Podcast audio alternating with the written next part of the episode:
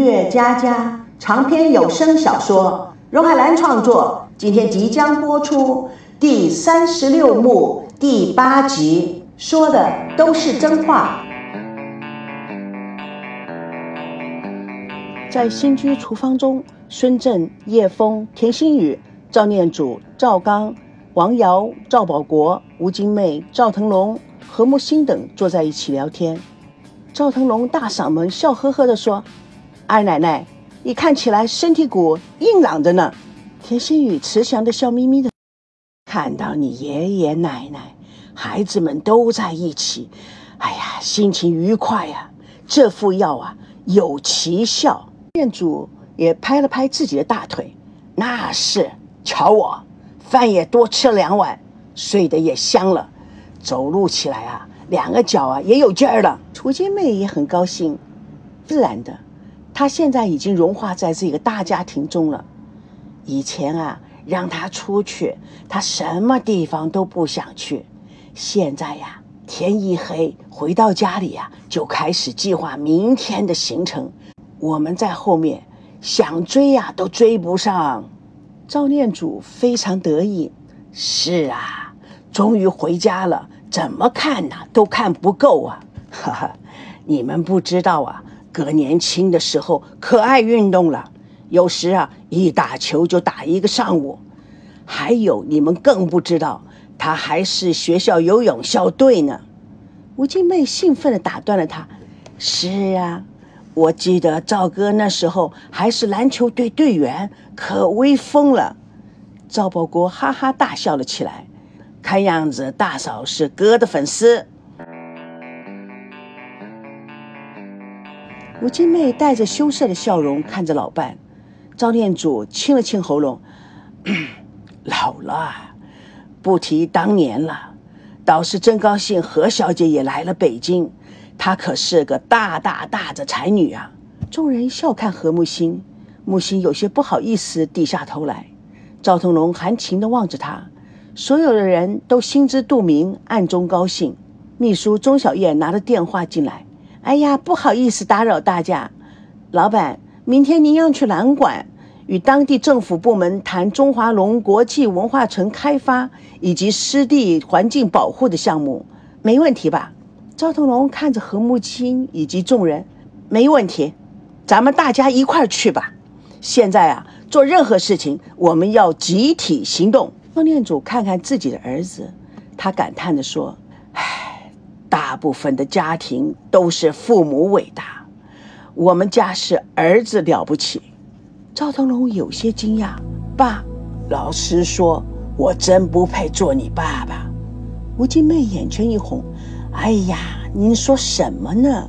赵念祖指着赵腾龙对大家说：“这孩子跟着我没少受罪，一穷二白不说，心情不好就打打骂骂，不止一次被我打昏过去。阿妹也是一样，唉，从来没有感激过阿妹的辛苦。她白天帮人剪头发、教国语，晚上打毛衣打到半夜三更。”别的军舰日子过得好苦，半个月都吃不到肉。我们家呢，每天不是有鱼就是有肉，还有鸡蛋。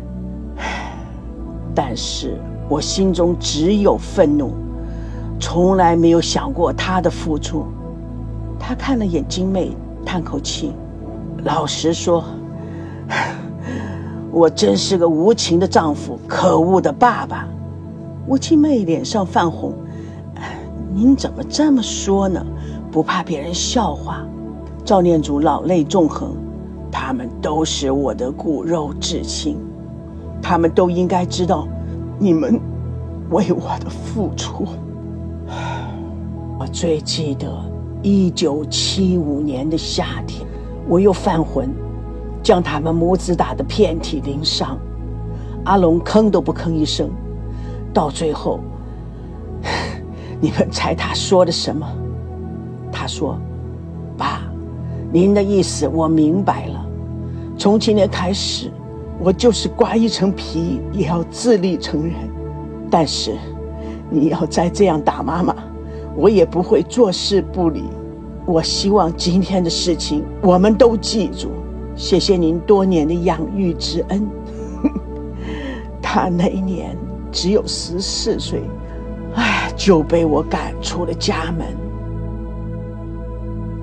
这席话让田心雨不仅看了眼轻轻的擦着眼泪的吴金梅，她心中鲜血淋漓，多少情，多少爱，多少思念，多少煎熬，就好像是玩魔方一样，拼来拼去也达不到心中所愿。只有默默的忍耐，将一切埋在最深处，却在不知不觉中伤害到身边的人。他抬头看看赵保国，赵保国也在看他，眼中充满了理解。田心雨的眼泪也静静流下，就好像那数不尽的深夜。何木星看了看两位奶奶，心中抹过他们的伤然。他握住赵腾龙的手，赵腾龙看看大家。爸，陈年老事不需一提，但是爸爸也造就了我啊！不是这样，我也不会有今天。说来说去啊，还是要好好的谢谢我爸爸呢。赵念祖看看赵腾龙，叹口气呵：“当年十四岁的孩子流落街头，为了活下去，什么都干过。”赵腾龙笑嘻嘻地说：“爸，你不觉得那是最好的锻炼？”其实那时候，我就是对我自己的命运生气，却将这股气全爆发在最爱我的人的身上。现在回想起来，真是欠打啊！吴金妹欣慰地看着拉住她的手的赵念祖，有点开玩笑地说：“欠打是欠打，但是我们也过了这辈子啊。”大家都心知肚明地笑了。孙正拍拍叶枫的手，看样子家家都有本难念的经，不只是咱们两个有故事，最重要的是可不可以随着时间释怀？说着说着，他看了眼何木星，这真是至理名言呐。叶枫微笑地看着田心雨，是老奶奶帮我们走过的难关。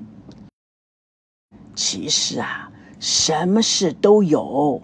只是剧中人看得透看不透罢了。哎，这是木星说的。木星啊，你看看这场景，有什么话要说吗？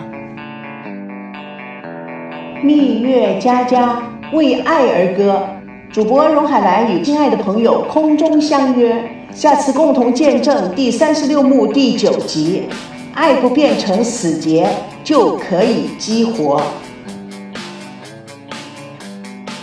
蜜月佳佳长篇小说在喜马拉雅奇迹文学连载，亲爱的朋友，不要忘了去找我哦。书评、感想，你的鼓励我会加速上传。就是要有归属。